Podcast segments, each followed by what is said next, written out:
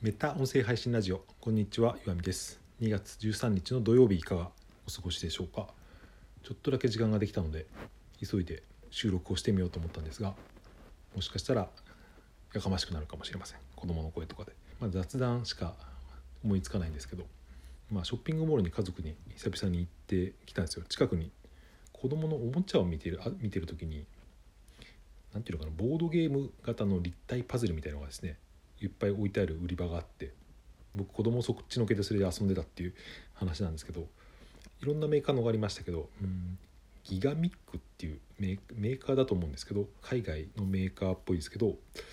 どういうゲームかというとなんかサイコロみたいにですね木とかプラスチックのやつがあってそこにまトンネルみたいの穴が開いてるわけですね。それをいろいろつなぎ合わせてトンネルを作ってそこをパチンコ玉みたいなやつを転がして遊ぶというか、まあ、プログラミングみたいなこと書いてありましたけど、まあ、いろんなパターンが作れるんで自分の思い通りのトンネルを作るっていうですね。僕昔はこういうパズル系ってあんまり得意じゃなかったし好きでもなかったですけどなぜか大人になってみるとですね面白いなと思って。子供はまだそんなに理解はできないけどお父さんの方が夢中にやってるってたまにそういう親をおもちゃ売り場とかで見かけたことありましたけどまさか自分がそういう人間になるとは当時は思いもよらなかったっていう。どうでもいい雑談ですけど本題というのも特にないんですがもう一つ雑談ついでにですね思いついたことがあってそれが何かというと外食とかを例えば多人数でですね45人とかで行ってあの注文をする前にですねトイレとかに行く人間にです、ね、僕は軽くイラッとするってことにね最近気づいたことがあってこの気持ちを分析してみようかなっていう全然分析しきれてないんですけど自分に投げかけてみる的な配信なんですけどこれは。まあ仕事でも友達でもいいですけど団体で外食レストランとかファミレスとか食べ物屋さんに行くことってあるじゃないですか。そういう時にまあテーブル席に4人なり6人なり座ってメニューを見て注文を決めたらお店の人とか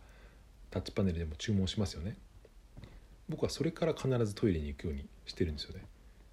うん。これは多分一人で食べに行く時も同じなんで僕にとってはこれはですね時間の節約っていう意味なんですけど、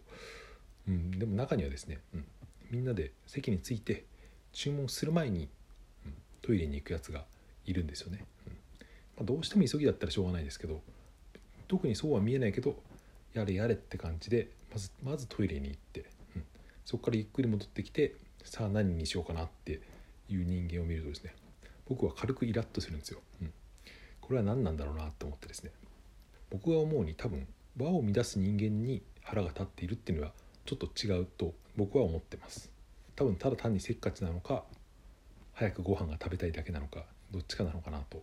思ってますけどこういう気持ち分かる人がいるかなと思ってちょっと聞いてみたかったんですけど皆さんはどうですか、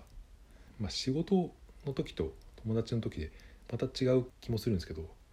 僕はですね、うん、別にプライベートとかの外食とかでも必ずと言っていいほど、うん、まず注文したしてからそれからどっちにしろ、うん、最低でも5分や10分は待つじゃないですか。何を頼むにせよ。ものによったらね2 3 0分待つ時だってあるじゃないですか、うん、それだったらまず最初に注文しちゃうよって僕は思うんですけどまずトイレに行くやつがいるんですよね。先に頼めよって思っちゃうんですけど。家族と言ってもですね、うん、先に頼もうぜって思うんですけどまあ、子供がいるからなかなかそうもいかないし、うなんかすごくせっかちな人間に自分が思えてきましたけどこれはせっかちというのか、うん、多分割と合理的な考え方をするんじゃないかなと自分では思ってますけど。だって普通に注文してから例えば料理が到着するまでに10分かかるとするじゃないですか。でご飯を食べるのに 20, 20分かかるとしたら、まあ、30分あるわけですよね、うん。まあ、それでその前にトイレに行ったら35分かかるけど待ってる間にトイレに行ったら30分で済むじゃないですか。その5分は別に待ってる間に入れちゃった方がどう考えても僕はですねうん時間がもったいなくないと節約になると思うんですけどそういう自分の癖に気づいたというただそれだけの話です、えー、1件コメント返しをさせていただきます。1回ぐらい前の音声配信で喋りな慣れてきたから今だったら結婚式のスピーチとかもそれなりに喋れる気がするっていう回にですね忠信さんからコメントをいただきまして友人の結婚式に「タモリよろしく白紙の紙を持って挑んだことがあります」笑いといただいたんですけど、うん、これは何ていうか、うん、すごいというか無謀というかですね、うん、何を意図してやったんだろうってちょっと考え込んでしまいましたけどあれですよね。タモリさんがあれは赤塚不二夫さんの確か弔辞を読む時だったと思うんですけど、うん、すごい感動的なスピーチをしたんだけど、まあ、弔辞を読んだんだけど実は手に持った紙が白紙だったっていうですね。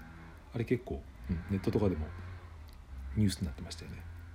でもあれって何なんでしょうねそのタモリさんの狙いというか、まあ、多分あれは高度な笑いだと思うんですけど忠信さんもそれを狙ってやったとしたらですね、すげえなと思ったという。